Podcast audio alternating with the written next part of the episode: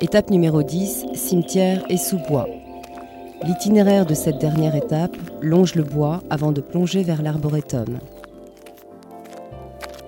Nous sommes maintenant dans le cimetière de la commune où André Malraux a reposé de 1976 à 1996, année de son transfert au Panthéon.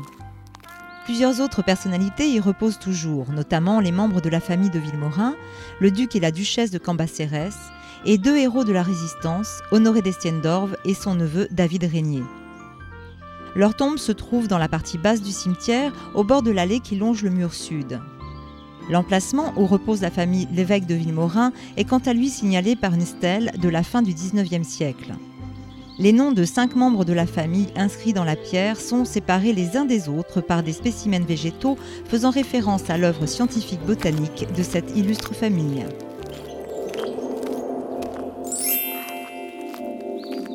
Avant de quitter le cimetière, pensez à répondre à la question du rallye.